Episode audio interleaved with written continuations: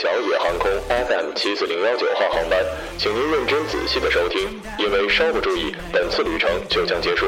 每次航行时长为五分钟，每日一次，每天一日。空少小城、乘务长小城、机长小城将竭诚为您服务，祝您旅途愉快。Wow, fantastic, baby.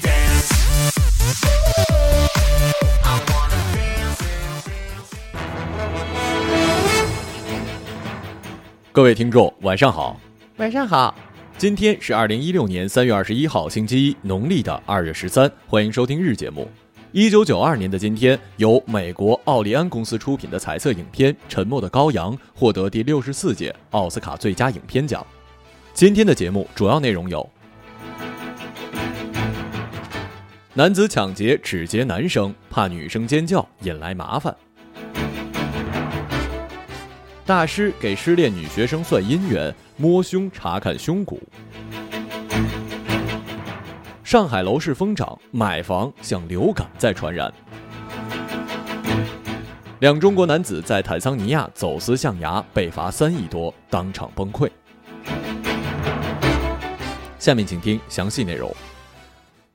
今年二月二十九号凌晨五时，贵阳市公安局云岩分局中环派出所接到了报警。二十一岁的龚某称自己在白鹰巷被三名男子持刀围住，身上的七百多元现金被抢。接到报警之后，民警第一时间赶到了案发现场勘查走访，并调取了周边的监控视频。而监控视频恰好将整个抢劫过程全部记录下来。在整个过程中，实施抢劫的只有一名男子，并非报警龚某所说的三人。犯罪嫌疑人李某交代，十三岁的时候他就因为抢劫被公安机关抓过，但因为没有到达法定年龄，未受到处罚。十六岁的时候，他又因为抢劫被判了三年。二零一四年出狱之后，父母在三桥给他租了一套房子，让他独住。由于陈迷网吧游戏，李某没有找到工作，没有钱用，就通过抢劫想快点来钱。李某还交代，出狱之后他一共作案了八起，没有抢劫过女生，因为女生喜欢尖叫，动静太大了，容易引来麻烦。而男生呢，一般都是拿出钱了事儿。这位小哥的思维真是很特别呀！我当然是不希望任何人被抢劫了，但是作为绝世好男人的代表，如果非要选择的话，那么我宁愿歹徒还是选择抢男生吧。不过虽然在这个案件里，女生的尖叫是克坏人的利器，但是我还是要劝各位女孩子，万一遇到坏人抢劫，生命是最重要的，财产什么的都是身外之物。最后这件事情证实了什么呢？手游才是未来，才是安定社会的因素！因为不需要抢钱上网吧上网啊。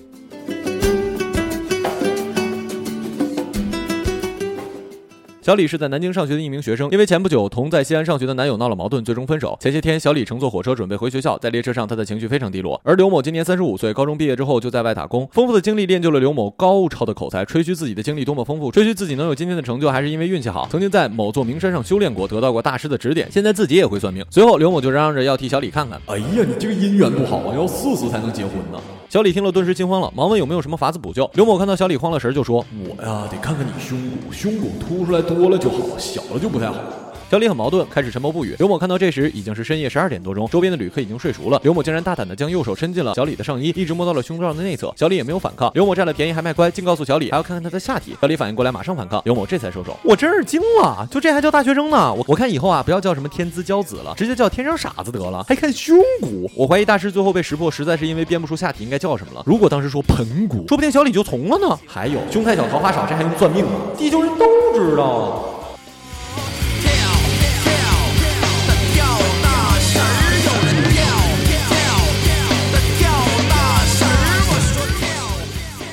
刘女士说，激发她买房的一方面是货币的持续贬值，觉得放银行里不划算；而直接让她下定决心的是房贷的新政。今年二月，中国央行再次下调了个人住房的首付比例，首套房从过去的三成降至了现在的两成，两套房也降至了三成。要是从亲戚那儿借钱呀，我肯定不敢借，指不定他们什么时候要用。但是国家的钱这个时候不借就太可惜了。刘女士给北青报的记者算了一笔账，她买这个房子每个月需要还房贷大约是一万元，房子租出去呢，租金大约是三千元，再加上夫妻两个人的公积金，每个月只需要再掏四千元左右。如果房子涨得够多呀，过几年就把它卖掉。如果不涨，就留给儿子当结婚的时候婚房。到时候我们也退休了，剩的房贷就由儿子接过去了。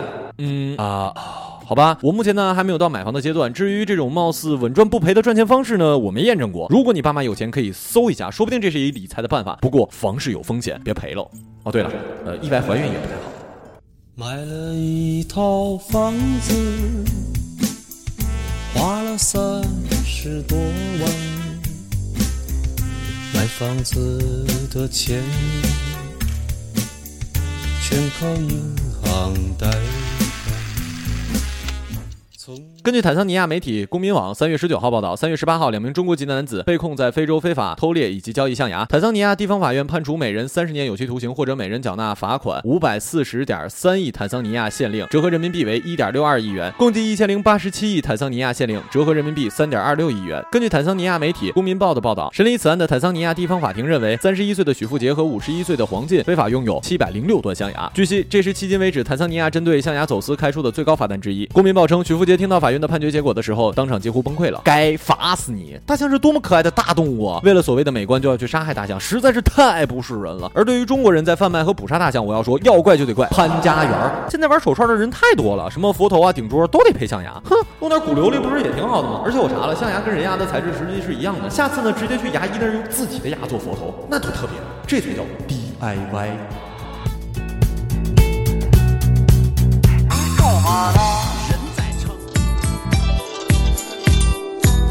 今日人物：陈冠希。三月十六号，陈冠希在自己的脸书上放了一组近照，高清无 P，超近距离大头照。所有的明星最害怕的拍摄方式都用在了陈冠希的这张素颜脸上。而这组照片实际是陈冠希最近接受外媒采访时的截图。说起二零零八年的艳照门事件，陈冠希说不能说自己没有做，承认自己做错了。记者都很好奇，你为什么说自己做错了呢？陈冠希一脸严肃，我深深的认为这件事情的发生是因为我没有确切的弄清楚，就得出了很多的结论。我没有考虑到整个大环境，只考虑到了自己，误判了环境，没有尊重我的生活以及赖以生存的地方文化。陈冠冠希继续解释，全世界的 Have Sexy 都是。关着门发生的，我并不认为在那个情境下做了任何特别错误的事情。我唯一的错是那个文化背景下处理这件事的做法。也许这么说有点直接，但是在性这方面，我并不认为我错了。同时，他还认为自己绝对是被曲解了。但是，我不觉得人们会想听我的话，他们只想看到更爆炸性的新闻。当记者问到为什么觉得人们并不想了解他的另一面的时候，陈冠希说：“我觉得人们可能会认同我的想法，但却不敢公开赞同我的话。在中国，有一块浮云笼罩在人们的潜意识，大家都觉得他们应该保持蛰伏，留在安全圈里。如果为我说话或者聆听我真的想说的话，仿佛那里会出现一个警告标志，或者是。”进入标志。有趣的是，我每一次接受采访，一次又一次的被问同一个问题，但永远没有问那个对的问题。记者也问陈冠希，当初那些他需要帮助的时候转过身的人有没有回来向他道歉？他撇了一下嘴角，他们不道歉的，他们只是假装什么事情也没有发生过。但我记得他们的每一个人。同时，我也不是那么容易原谅别人的人。二零零八年以前，他有超过两百个所谓的朋友，现在用手指就能数得过来。当你炙手可热的时候，你是很受欢迎的；当你遇冷了，你就是残羹冷炙。当初那些人跟我说，你就是我弟弟啊，我就是你的姐妹啊。但当我出事之后，他们接受采访时都说不认识我。他们教会了我很重要的一课，那就是。珍惜真正爱你和留在你自己身边的人，所以 fuck them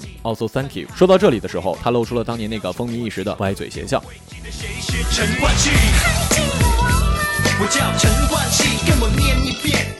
好了，以上就是本期节目的全部内容，感谢各位的收听，我们下期节目再见，再见。我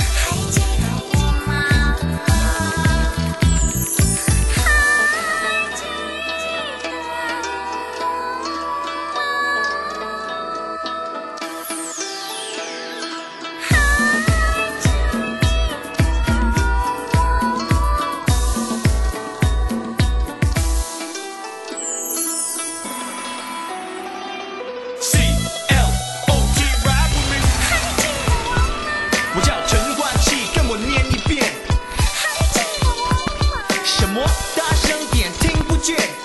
还记得我？记得我的电影唱片杂志封面。还记得就算忘记，你不可能看不见。Uh, 还记得我我叫陈冠希，跟我念一遍。还记得我什么？大声点，听不见。还记得我记得我的电影唱片杂志封面。还记得我就算忘记，你不。